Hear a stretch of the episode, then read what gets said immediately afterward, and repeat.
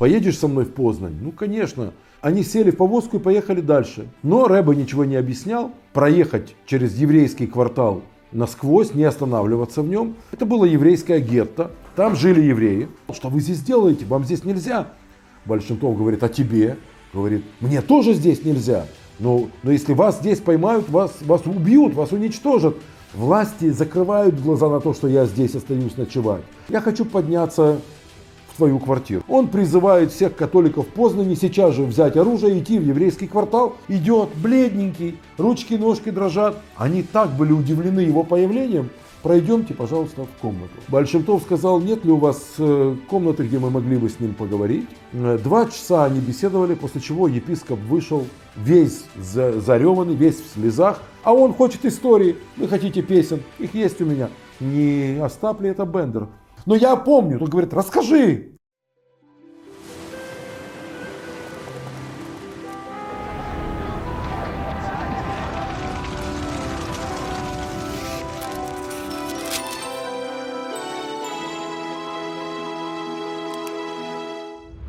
Шалом, дорогие друзья!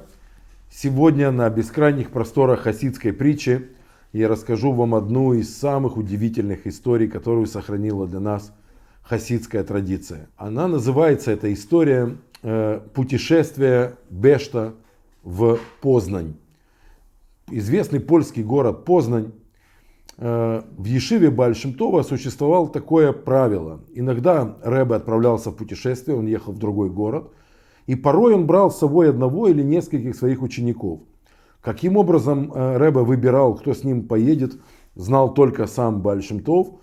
Выбирал людей, которые окажутся ему полезны в, этой, в этом путешествии. И вот отправляясь в Познань, он обратился к одному из своих учеников, молодой парень, который учился в его Ешиве в Меджибуже. Большемтов сказал, ты же из Познани, твои родители там живут. Поедешь со мной в Познань? Ну, конечно. Парень обрадовался. Я, быть может, повидаю своих родителей, увижусь с ними. Давно не видел. Конечно, Рэбе, я поеду с вами. Какие могут быть сомнения? И вот они отправились в путешествие. Э, ехали очень долго. И по дороге с ними произошли э, вот такие странные события. Вначале они приехали в какую-то пустынную местность, какая-то степь, Э, ни населенных пунктов, ничего здесь нет. Бальшемтов приказал своему кучеру Алексею остановить повозку, вышел и долго что-то искал в высокой степной траве. А также потребовал, чтобы его попутчик, этот парнишка из Познани, чтобы он тоже ему помогал. Тот спросил Рэба, а что мы ищем? Что мы здесь потеряли? Большимтов сказал, здесь должен быть колодец. И действительно, через пару часов поисков они нашли заросший травой колодец, немного расчистили дорогу. В нем, в этом колодце, оказалась прекрасная э, чистая питьевая вода, прохладная, свежая. Они подняли ведро с глубины этого колодца и по кружечке этой воды выпили. Большимтов сказал благословение Шааколь, поблагодарил Всевышнего за эту прекрасную воду, которую Святой Творец создал здесь. Они сели в повозку и поехали дальше. Следующая остановка была в дремучем лесу, где Большимтов снова приказал кучеру Алексею остановить повозку, э, сошел на землю и отправился куда-то в дремучую чащу. Э, ученик, этот парнишка, пошел за ним. Большимтов долго пробирался через э, эти заросли, абсолютно дикий лес.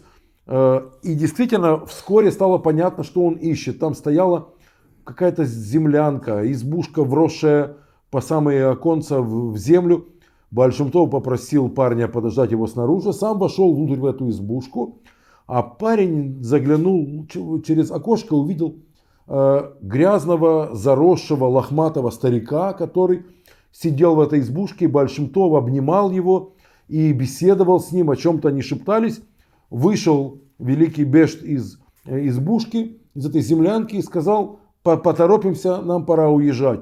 Они сели в повозку и поехали. У парня, кроме вопросов, ничего другого уже и не было. Он хотел узнать, а что это, а что, а к чему сюда приезжали, а кто это был. Но Рэба ничего не объяснял. И вот э, приехали они, долго ли, коротко ли, приехали они в город Познань. Э, попутчик Бешта рассчитывал, что сейчас ему Рэба разрешит пойти к своим родным, посетить своих родителей. Но вместо этого Большим-то приказал кучеру э, проехать через еврейский квартал насквозь, не останавливаться в нем. И прямо держал курс на главную католическую церковь, которая в этом городе находилась, на центральной площади.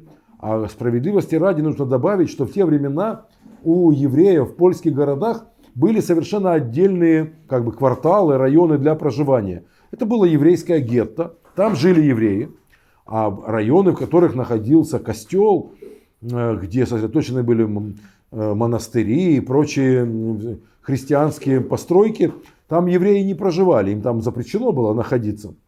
Что мы на ночь глядя ищем в этом христианском католическом районе города Познань, совершенно непонятно. Евреи все остались позади. Если мы хотели на ночлег где-то остановиться, это нужно было делать точно не здесь. Куда мы едем? У этого парня были вопросы один за другим, целый рой вопросов. И вот они подъехали к какой-то небольшой дверце в каменной стене, какое-то полуподвальное помещение. Большимтов стал стучать.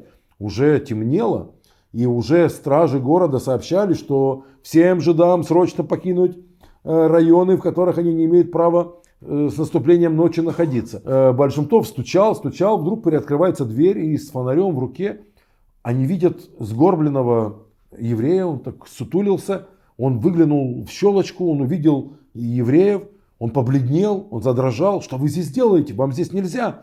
Большинтов говорит, а тебе? Говорит, мне тоже здесь нельзя. Но, но если вас здесь поймают, вас, вас убьют, вас уничтожат. Убегайте скорее. Да куда же нам убегать? Уже ночь, уже закрыли квартал еврейский. Мы уже не сможем вернуться в гетто. Ну что с вами делать, а? Вот нелегкая вас принесла. Ну скорее заходите. Заходите, пока никто вас не видел. Он втащил их буквально в свою квартиру, запер на 10 замков, на 10 засовов эту дверцу. Было видно, что он не на шутку перепуган. Он говорит, я торгую алкоголем. Я имею право здесь находиться только днем. Власти закрывают глаза на то, что я здесь остаюсь ночевать. И что моя семья, которые помогают мне э, варить э, самогон, они тоже здесь находятся. Ну, потому что если моя семья тут не будет ночью варить самогон, так чем мы утром будем поить всех католиков э, Познани. Поэтому как-то уже власти прикрывают глаза. Но гостей еврейских принимать у себя, это строжайше мне запрещено. Что вы здесь потеряли, уважаемые?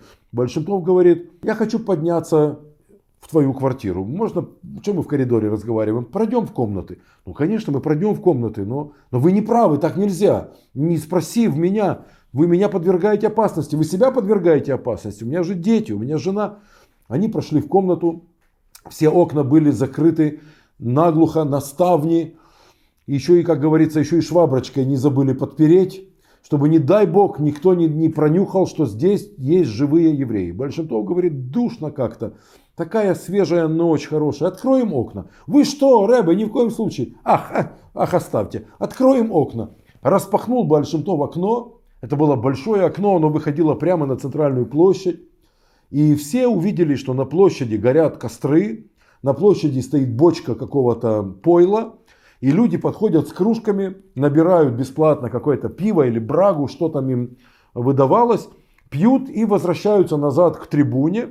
А с трибуны какой-то католический священник, судя по одеянию епископ, не меньше, вещает на чистом польском языке, э, имплантируя в свою речь какие-то латинские громкие выражения, вещает не на шутку неприятные вещи. А именно, он призывает всех католиков Познани сейчас же взять оружие, идти в еврейский квартал и устроить там кровавую резню. Идемте и вырежем всех жидов в Познани, наведем порядок. Это святой город католический, христианский. И тут развелась этих евреев столько. Сейчас еще немного выпьем и пойдем их резать. И народ кричал, резать, пойдем резать.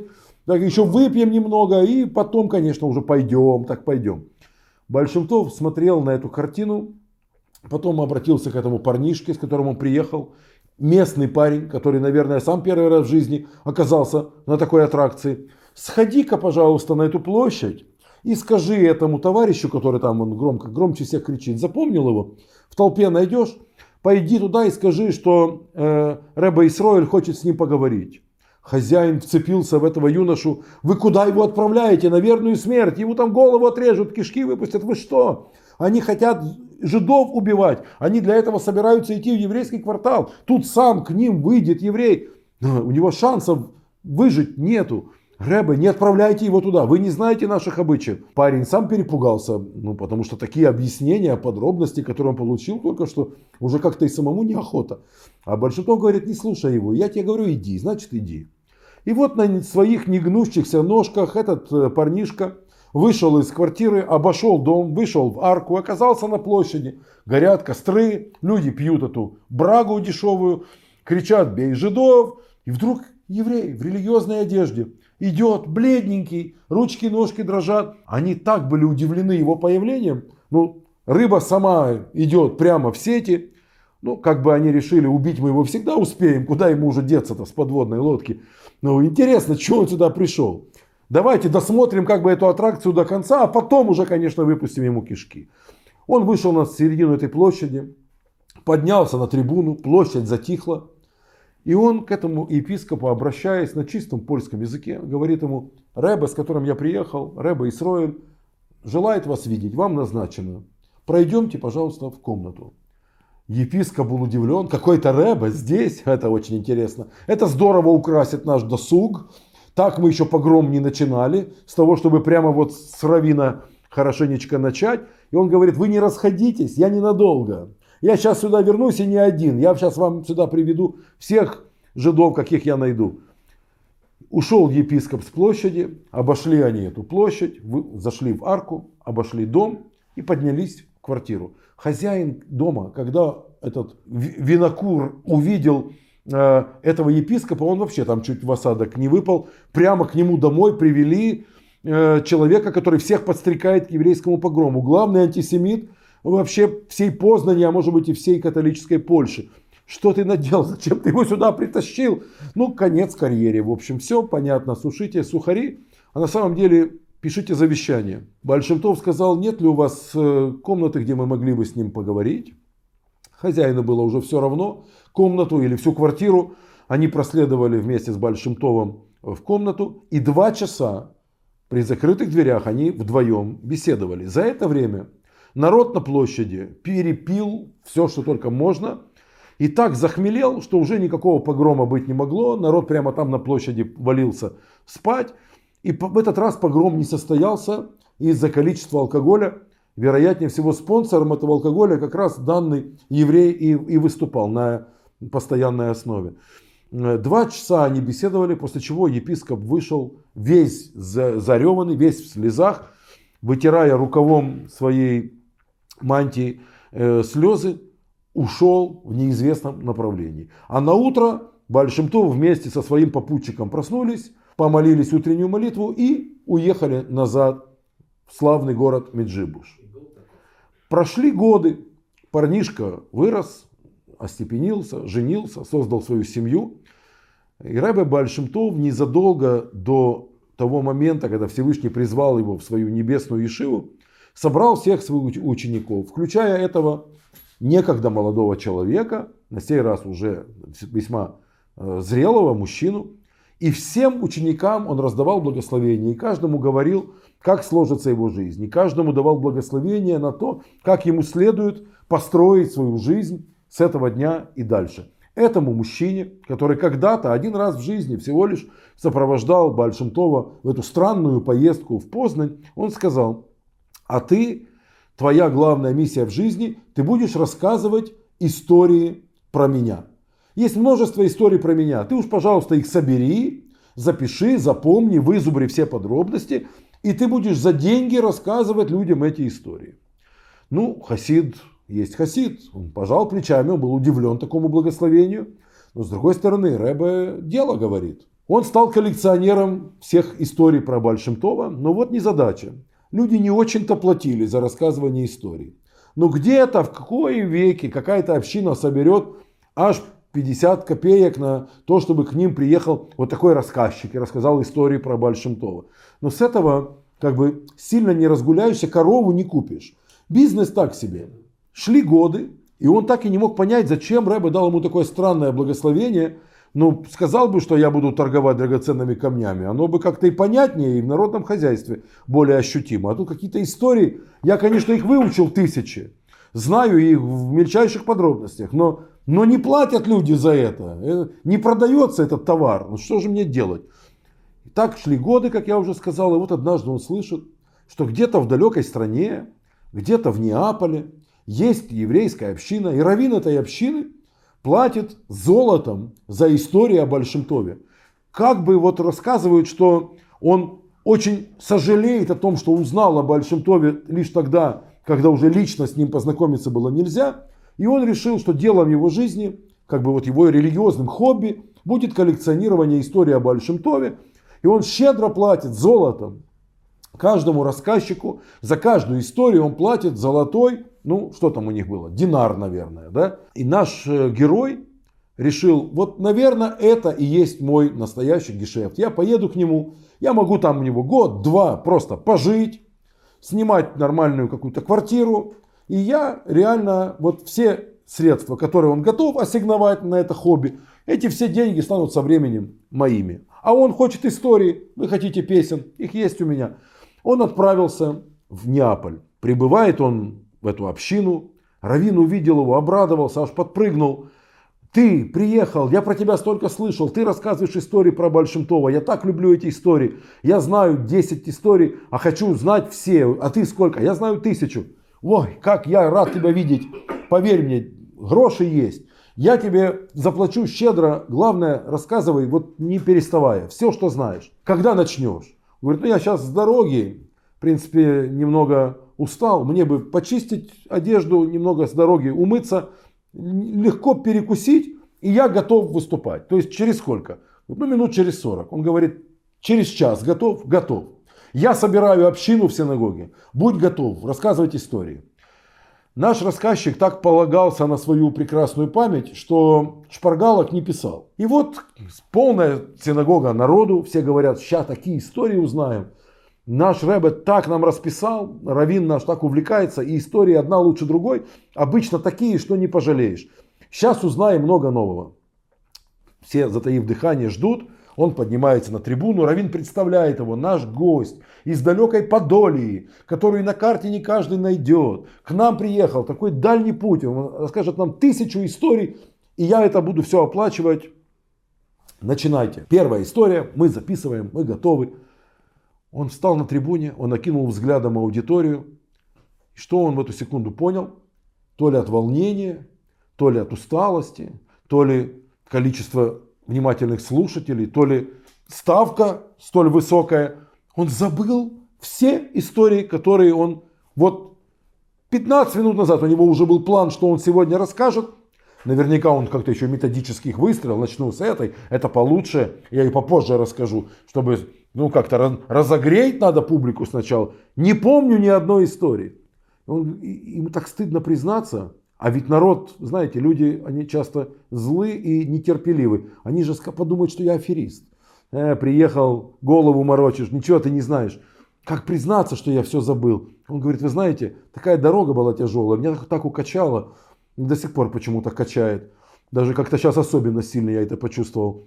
Да, как говорил Остап Бендер, на каждого человека давит атмосферный, атмосферный столб в 20 с лишним тонн. С недавнего времени я стал это очень остро чувствовать. Вы знаете, так растрясло в дороге. Давайте я уже отдохну, вот, переночую, пересплю, и на утро я уж вам уж расскажу. Народ так зашушукался, уж не аферист ли это, не Остап ли это Бендер. Ну ладно, утро так утро. Поверим на сей раз. Народ, не солоно хлебавший, разошелся. Равин как-то так очень внимательно смотрел в спину этому несостоявшемуся рассказчику. На утро после молитвы все тут как тут. Историю. Все хотят слушать истории про Большинтова. В этот раз у него уже были приготовлены истории. Он поднялся на Набиму, чтобы рассказать истории, и вновь, прикусив язык, понял, ничего я не знаю. Все как ветром сдуло, как каким-то пылесосом выдуло все, все мои заготовки, все истории, что я знал, не помню ни одной. Да что же делать? Равин говорит, ну хоть одну, ну хоть одну, ну самую плохонькую. Вот я, я, я, вы знаете, почему-то живот болит. Нет, сейчас не смогу. Народ уже гудит. Аферист, обманщик, бей его, ребята. Ну, Равин говорит, нет, ну, бить мы успеем, конечно, не в этот раз. Давайте ему дадим еще один шанс. Пусть он по, пообедает, ну, потом народ говорит, а нам что, не расходиться? Мы тоже пообедать хотим. Ну, давайте все пообедаем. В синагоге накрыли стол, все пообедали. Ну и народ требует, не отпускайте его. Ну, или мы его будем бить, или он нам будет рассказывать истории. Одно из двух. Мы и так не отпускаем проходимцев всевозможных. Хлеба было, зрелищ давай. Ну, Равин его подталкивает, давайте на, на, на постамент, на трибуну попрошу. Историю мы хотим. Он поднимается на трибуну и как язык к небу присох, не помню ни одной. Боже мой, как стыдно. Они же реально подумают, что я обманщик. Глядишь, еще и отлупят. Что делать-то? Он спускается с трибуны и говорит, не знаю, я ничего не помню, ни одной истории, простите. Но я, наверное, поеду назад к себе в Подолию. Равин сказал, жалко. Так хотелось истории послушать про Большимтова. Наш горе-рассказчик стал спускаться с Бимы, и он увидел, как Равин стоит в уголке этой синагоги и рыдает, как, как дитя. Слезы льются по лицу. Боже, за что мне? Я же так хочу. Я же так готовился. Я же так ждал. Всевышний, почему так? Почему? И когда он услышал эти слова, вдруг пронзила его мысль. И он вспомнил одну самую дурацкую историю, которую когда-либо он знал про Большинтова, ту, в которой лично в юности участвовал. Я вспомнил одну, правда она идиотская, ни начала, ни конца, мне нет и середина не прописана. Но я помню, он говорит, расскажи, меня Большинтов взял с собой в Познань. Так, слушаю внимательно, все слушайте. И мы поехали. Так, очень интересно. Как звали кучера? Алексей. Так, это важно. Дальше что было? Дальше мы заехали в степь, там не было ничего. И что же? Большемтов стал искать колодец. Прекрасно. Что дальше? Колодец нашли, и Большемтов пил воду и сказал благословение. Прекрасное начало. Дальше что было? Дальше мы приехали в лес. Там была землянка, какая-то избушка. Большемтов зашел в нее и обнимал какого-то странного старика, который там сидел. И шептался с ним и не объяснил мне ничего, и мы уехали оттуда. Я не понимаю, что это было, но это было с Большим Томом. Ты не, не отвлекайся, ты рассказывай. Мы приехали в Познань уже вечером. Не остановились в еврейском квартале, это было очень странно. Ну, я вам не буду все пересказывать, потому что вы только что слушали начало.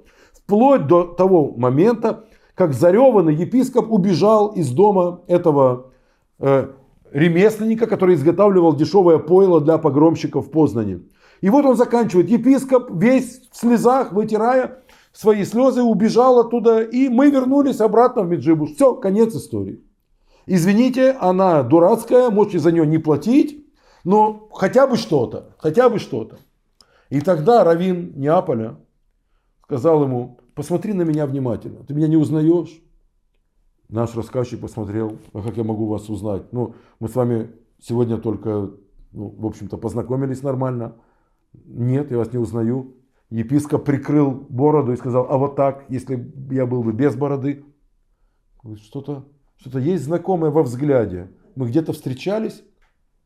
И Равин Неаполя сказал, я тот епископ, которого ты с площади привел в дом Винокура, и с которым Большимтов заперся в комнате. Я знаю твою историю из другого источника. Там в степи, где вы искали воду, казаками был убит еврей. И никто не похоронил его, его птицы и звери растащили его кости. И у него не то, что похорон, у него даже могилы не было. Э, его душа, беспокойная душа осталась в этом месте, где он принял мученическую смерть. Для того, чтобы его душа поднялась, нужно было произнести имя Всевышнего. Большимтов сказал, если здесь нужно произнести имя Бога, здесь должно быть что-то, на что я могу произнести это имя Бога. Что здесь может быть? Ни людей, ни животных, ни фруктов, ни овощей здесь нет. Значит, здесь должна быть хотя бы вода. Ищем колодец. Вот что там произошло. А я этого не знал. А я тебе расскажу. А что это была за землянка в дремучем лесу? Знаешь, это была душа Машеха. Большинтов встретил там в укромном месте, в дремучем лесу, в землянке душу Машеха. И был он прокаженный, покрыт проказой, потому что так написано в Талмуде, что Машех, он прокаженный, он принимает на себя болезни э, народа Израиля, которые в виде грехов существуют в мире, а в виде болячек они появляются на его теле. Вот что там произошло. И с ним беседовал твой учитель. А потом вы приехали в Познань, и я тот самый епископ. Мне сказал Большимтов, что я был украден во время погрома, моих родителей убили погромщики в Польше, а меня отдали на воспитание в монастырь. И вырастили из меня, как янычары когда-то выращивали профессиональных убийц, из меня вырастили профессионального антисемита. И я подстрекал людей к погромам, и на моих руках еврейская кровь. И Большимтов мне это рассказал, что я еврей. И что то, чем я занимаюсь, от всей души, как говорится, я занимаюсь в безумном поиске контакта с евреями. Я нашел для себя вот такой самый страшный способ контактировать с ними, как говорили некоторые остряки, что у некоторых граждан Израиля единственное присутствие еврейской крови э, выражается в том, что у их дедушек руки были по локоть в еврейской крови. У этого человека руки были по локоть в еврейской крови, но он был евреем, который заблудился в этом мире и попал под власть нечистых клепот, нечистых оболочек. Бальшемтов, когда раскрыл мне глаза, кто я есть на самом деле, я готов был провалиться сквозь землю, я готов был умереть со стыда. Рэбе, но как же мне жить-то в этом мире? Большимтов сказал, «А, начни соблюдать Тору и заповеди, стань богобоязненным евреем. Знаком свыше, что твоя шува, твое раскаяние принято на небесах, будет тот факт, что к тебе придет человек и расскажет тебе про меня историю, как Большимтов приехал в Познань. О, о том, как мы с тобой сейчас встретились, тебе расскажут начало этого путешествия. И ты будешь знать, что твоя чува принята на небесном суде. Я стал коллекционировать истории про Большимтова. Всех рассказчиков я стал приглашать к себе в Неаполь. И всем платил деньги, чтобы мне рассказывали истории. Я знаю их множество. Но той самой истории я до сегодняшнего дня не слышал.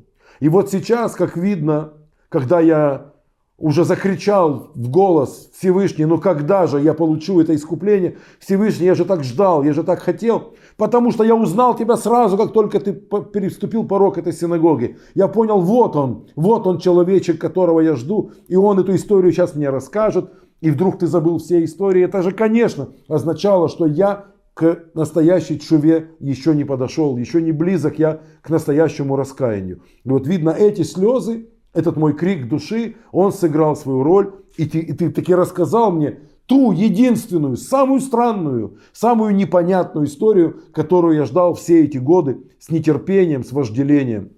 Как путник в безводной пустоши ищет тот самый колодец с чистой проточной водой. Вот такая вот сегодня у нас с вами история, друзья. Ищите хасидскую мудрость, как глоток чистой свежей воды в безводной мертвой пустоши. И пускай настоящее хасидское слово станет для вас той самой живительной влагой, которая утолит вашу жажду и вернет вам силы, возможность жить и делать многое для Всевышнего, для раскрытия Его величайшей Торы. Спасибо вам за внимание, дорогие дамы и господа. С вас традиционно лайк, подписка, колокольчик и пару комментариев в чате YouTube. Напишите обязательно, Э, что вызвала эта история, какой отклик она нашла в ваших душах. А я не прощаюсь с вами. До новых встреч на бескрайних просторах хасидской притчи. Мир вам, шалом, пока.